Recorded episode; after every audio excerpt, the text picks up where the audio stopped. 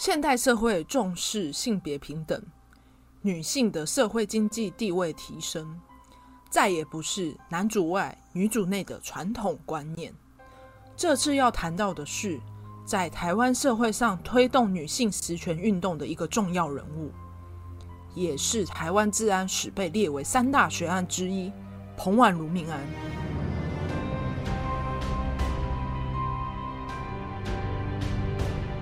大家好，我们是假说，全台最不假的假说。我是阿宇，我是 A 梦。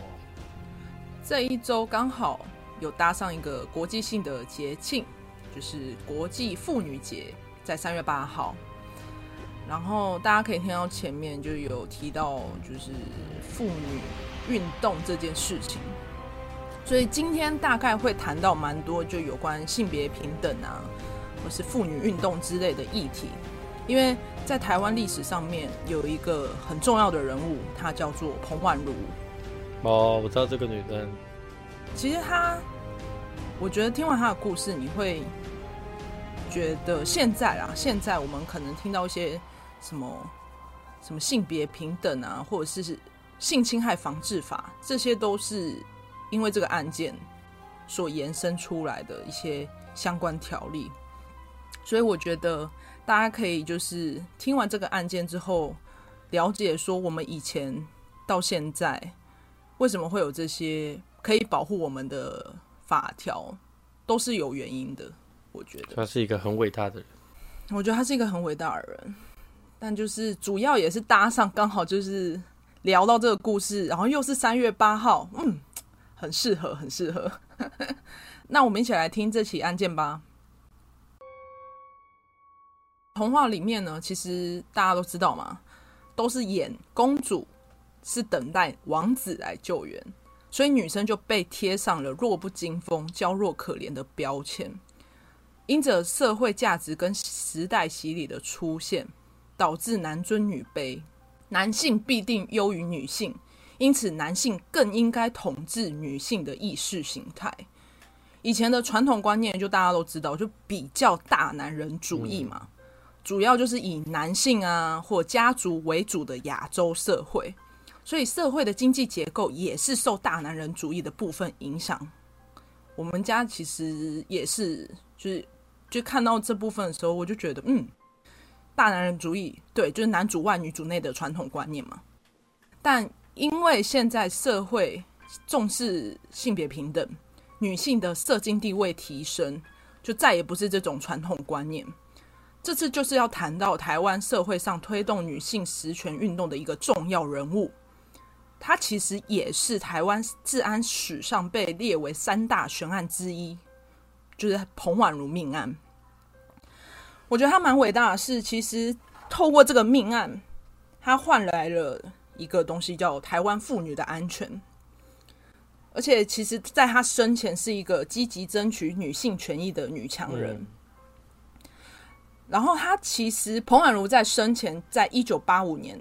他在美国读书期间。受到了美国性别平等运动的启发，就开始积极投入妇权运动。他在他回台之后，担任过妇女薪资基金会的秘书长，以及台北市妇女救援基金会的董事、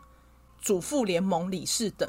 就是反正他就是在担任这个期间呢，有在一九八八年关怀台湾教育的教材里面有提到的性别意识的问题。以及他有投入除妓救援，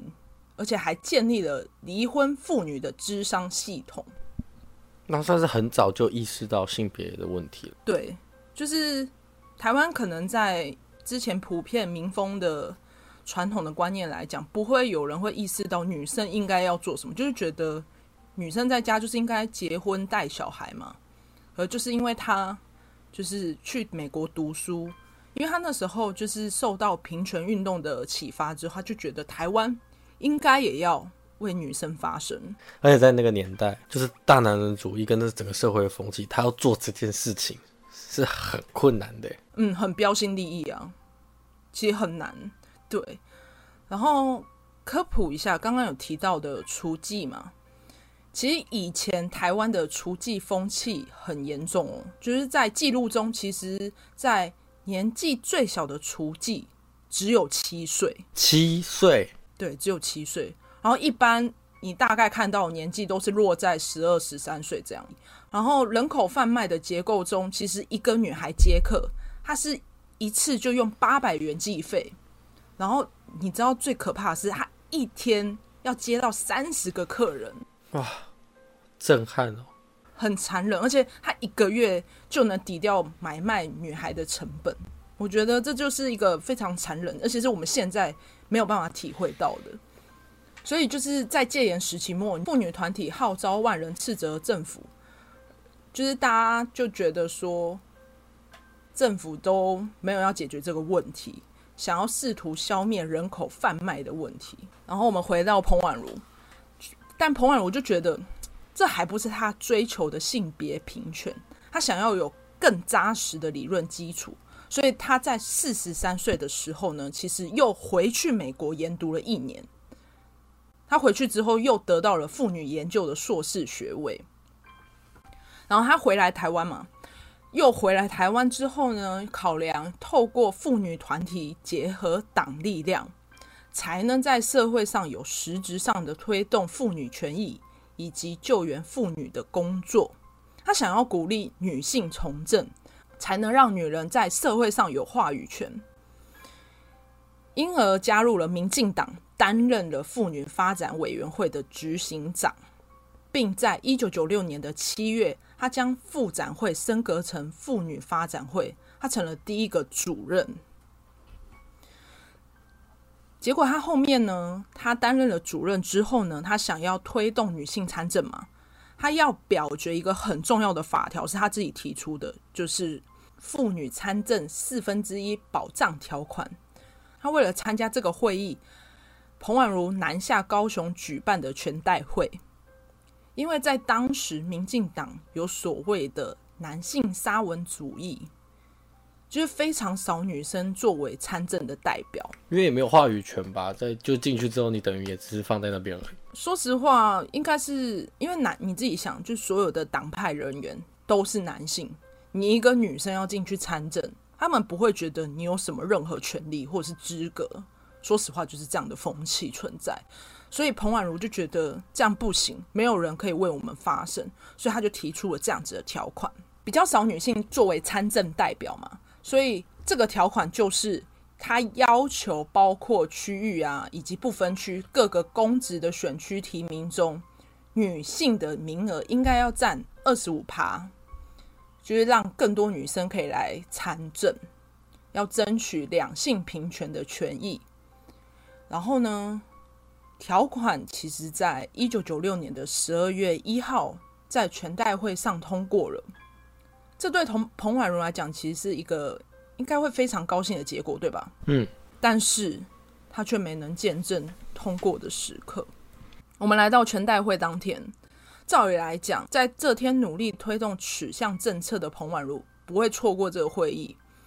因为。他在会议前一晚还积极的到坚美饭店游说每位党员要支持条款，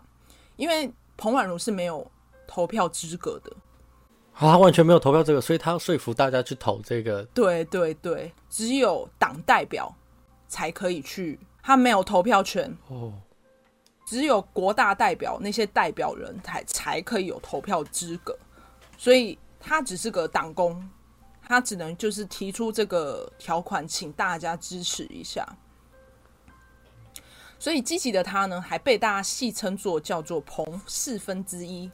正常的情况下，其实应该是要像刚刚我讲到，他会在会议前，大家就会为了自己的条款去拉票嘛。可是他没有出现。我们时间就先回到了一九九六年的十一月三十日，在坚美大饭店参加完聚会后。其实那天的聚会结束的时间比较晚，然后时任国大代表的钟淑姬其实有询问彭婉如要不要直接就留在坚美饭店休息，可能因为彭婉如当时她被安排的住处其实是在圆山饭店，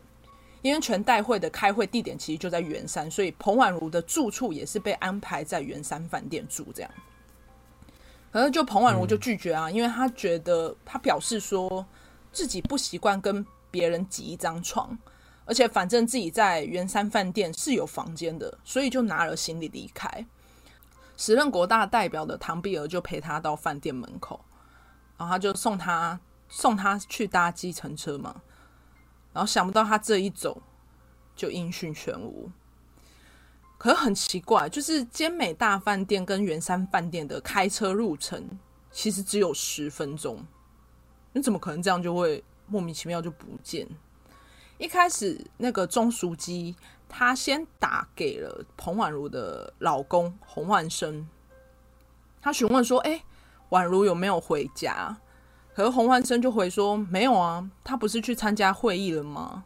这时候大家就觉得不对，感觉有问题，所以一开始是选择先报警。然后在消失的隔天，民进党党中央有马上提供那个悬赏金一百万。就是呼吁民众提供线索，而洪万生为了配合调查，就有到高雄嘛。然后在侦讯的过程中，也是表示洪婉如在离家前并没有任何异状，他这一阵子一心就是为了这个会议，不可能不参加。然后时间不断的过去之后呢，在彭婉如消失的第三天，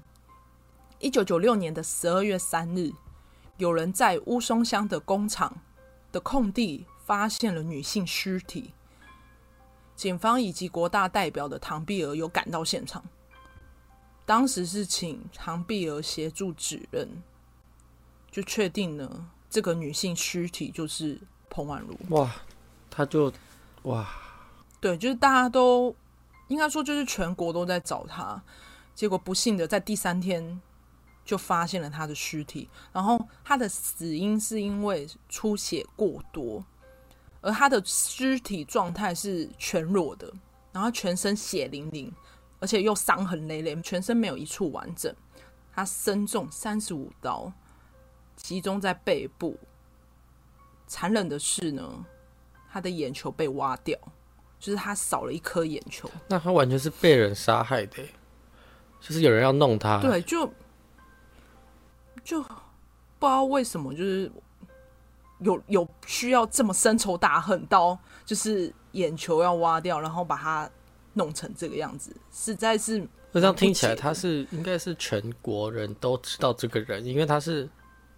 算是很知名的，在争取权益，所以这个人要杀害他，我觉得是有目的性的。是有目的性吗？这个这个，我觉得。在资料里面没有一个明确的说法，但可能啊，可能对，因为因为其实我也是有去，大家都有去揣测是不是有这个，因为他的身份有去揣测。对啊，如果说我遇到是随机杀人的凶手，好了，应该通常要这么残忍的，是情杀或者是连续杀人魔，可是他不符合这两点啊。可能因为你知道台湾当时的计程车风气是很不好的，主要我觉得也是可能是因为这样子的原因。但是我知道你想说什么，就是他的尸体不应该是好像对这么的好像深仇大恨的感觉，对。但是钟书记就表示说，并不会有人因为推动条款或是要去绑架或伤害彭婉如。或者是威胁他。透过调查，彭婉如的老公洪万生也表示，他并没有任何在政治上面有跟人有恩怨，是一个非常中性的党务工作人员，因此排除了政治谋害的方向，改从临时起意的谋财害命去调查。透过彭婉如的尸体状态，经判定，其实他在工厂的时候还有生命迹象。但就是已经没有反抗之力。第一时间调查工厂的周遭，发现还有血迹见滴的痕迹，一路到了弃尸现场。要到其实要进入那个工厂内部，会经过旁边有一个小小的门口，它旁边有许多那种施工的铁皮门跟围栏，而且加上你自己看，就是一路到弃尸现场都是见滴的。警方在现场有多次模拟过血迹的状态，然后跟实际上搬运尸体的整个过程，研判凶手应该只有一名。加上进入工厂的门比较小，他在搬运的过程中，凶手有不小心在铁皮门留下了一个血掌印。但是就是大家就看到说有血掌印，应该要有结果嘛？其实没有，就在积极的调查下，并没有任何结果。然后这边我有看到一个采访高雄市议员说，就她是一名女性，她就有强调说，就是彭婉如把她自己所有的心力放在为女性谋福利的权益上面。结果到最后，反而是他自己没有办法帮助他自己，就非常讽刺。那我们就回到在彭婉如失踪前一晚嘛，就当案发当天，最后送彭婉如上计程车的是唐碧娥。虽然唐碧娥没有记到那个车牌号码，但起码我们可以确定，要先从这个计程车来调查。但是呢，因为坚美饭店前面的计程车并不是排班制，是随机的，所以并没有任何计程车司机的资讯，只能从监视器调查。而当年的监视器并不多，并没有拍到这个计程车的行踪路线，但就刚好有一个在尖美饭店对面的金比利的美容院的监视器。有拍到十一月三十日那天载着彭婉如的计程车经过的画面，但是因为影像非常的模糊，而且当年的监视器不如现代，就只能看到第一个号码是 Y，其余的无法辨识出车牌号码，而且加上监视器其实是从店内往外面拍嘛，中间还夹杂着一个雕花的玻璃门。影像画面非常模糊，就算透过刑事局、国内中研院以及台湾的厂商，就是用尽各种软体的想要把影像解析，都没有办法判断出那个车牌号码是多少。最后还拜托了美国太空总署的 NASA 协助，就是他们也要帮忙这部分也解析。主要是画质太糊了。就你你想，就光监视器已经那么少了，然后。以前的监视器的画质都是那种非常糊啊，然后它中间又加装了一个门，所以那个影像根本没办法判断出车牌号码。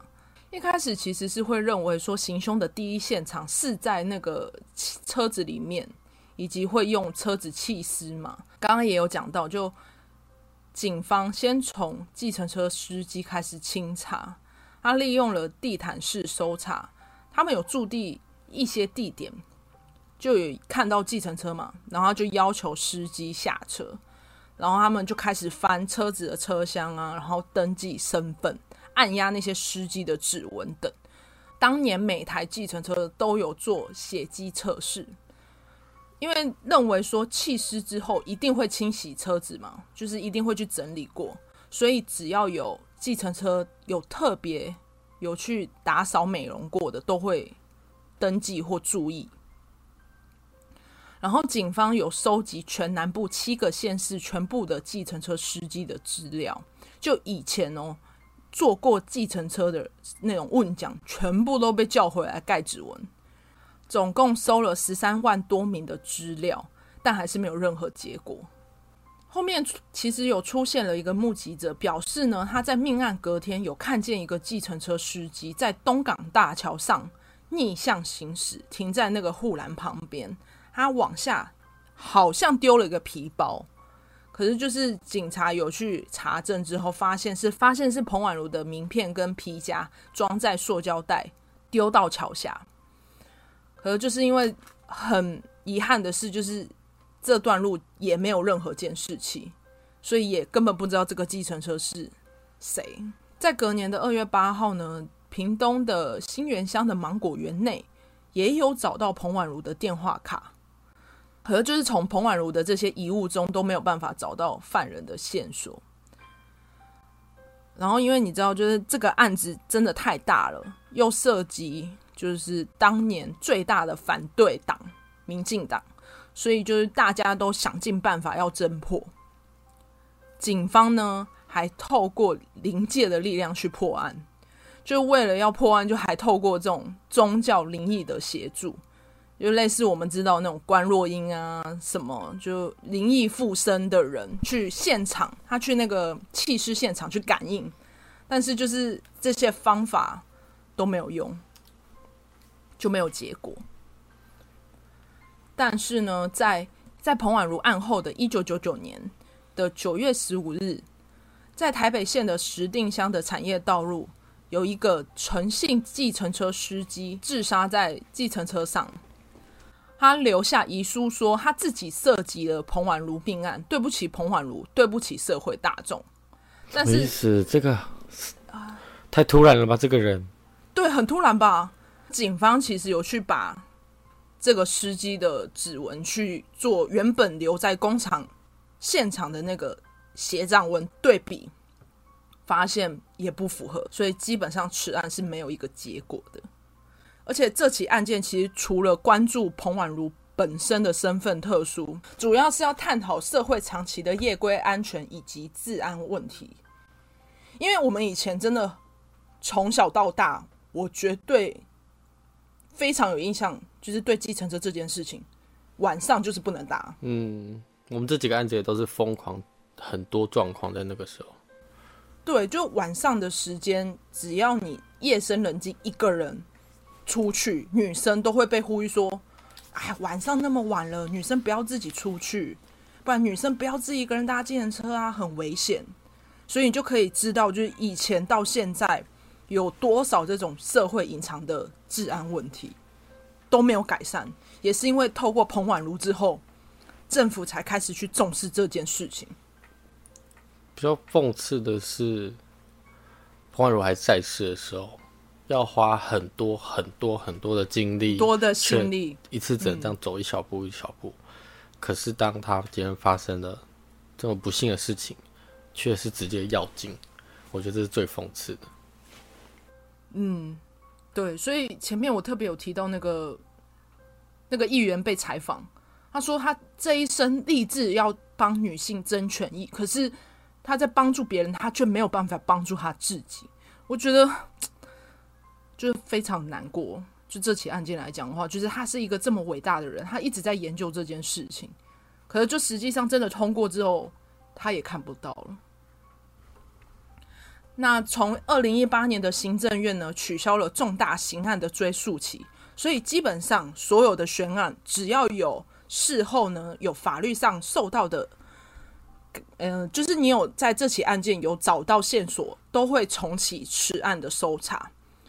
然后当年有因为这件命案所发生的改革，就是他的死不止影响了修，就是刚刚有讲到的刑案修正案。遇害当年呢，其实有超过了一万名台湾留学生跟台湾民众一起定了十一月三十日为台湾女权日，还特别在一九九六年呢十二月二十号设置了妇女保护专线。然后，在一九九六年的十二月三十一号，立法院通过《道路交通管理处罚条例》草案，意思就是，只要任何计程车司机有重大刑案的前科跟职业期间犯罪，都不能担任计程车司机。然后，他也有通过《性侵害防治法》，也规定说学校必须有两性平权教育。在一九九七年的五月一日呢，也成立了彭婉如基金会，就从事妇女人身安全议题的活动。就不得不说，在她遇害后，真的是女性平权是往往就往前了一大步。他留下的，对她留下了很多。虽然说她是，就是因为她的离开才有的改善，是真的蛮讽刺的。回到现代嘛，那我们实质上女性有没有得到女性平权有没有得到实质上的改善？是有的哦，就是从子女姓氏不再只跟父姓啊，或者是夫妻财产的制度可变成共有财产，然后子女的监护权也可以以子女的利益为优先考量，这些让台湾的性别平等更进步。然后现在的妇女部主要为了推动就是性别工作平等法啊、性别平等教育法、性侵害防治法、性骚扰法跟家庭暴力法，其实这些东西在我们生活中是非常重要的。当你的身边的周遭的朋友遇到了这样的状况，这些法条都是可以保护他们的。而且以前就是到现在，常常可以听到家暴是一个很严重的事情，其实都是透过这个妇女部去推动这些条款的修法跟一些活动跟议题，都是透过这个部门去努力而来的。你知道那个吗？台湾其实，在法律修订跟性别平等的机制推动，其实算是在世界算名列前茅的。因为台湾的性别平等的表现是全球第六，亚洲第一。哇，亚洲第一！嗯，是，你知道这个数据是依照那个联合国的性别不平等指数来判断。我们在那个。这个性别平等指数里面可以看到，说它就是依照什么生殖健康、父权以及劳动市场这三个领域去判定，说一个国家在性别不平等指数里面的分数是多少。那就像刚刚有提到的，台湾呢就是亚洲第一，全球第六。我觉得台湾真的是非常的进步，因为要说实话的话。我们自己在生活中能遇到的，嗯、不管是生活也好，霸凌也好，其实都算是一年比一年有舒缓许多。不能说完全没有，可是我觉得在各个教育以及就是这种性别平权的活动的一些推动下，其实社会有很多的一些观念有改善。那我们今天提到这个彭婉如案件呢，就是刚好就是搭上了国际妇女节，三月八号。就是对，就是在这边跟大家分享一下，就是彭婉如这个人，就是在经过这次案子之后，也才知道原来台湾的两性平权是因为这个人努力不懈，甚至最后因为争取权益中可能不幸的丧命，可是台湾的人权的确有因为他而。迈进了很大一步，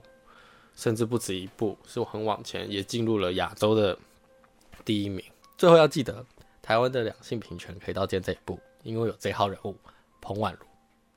那今天案子就到这边，我们下一集再见。记得订阅我们的解压说 IG 跟 FB。我是 A 梦，我是阿宇，拜拜，拜。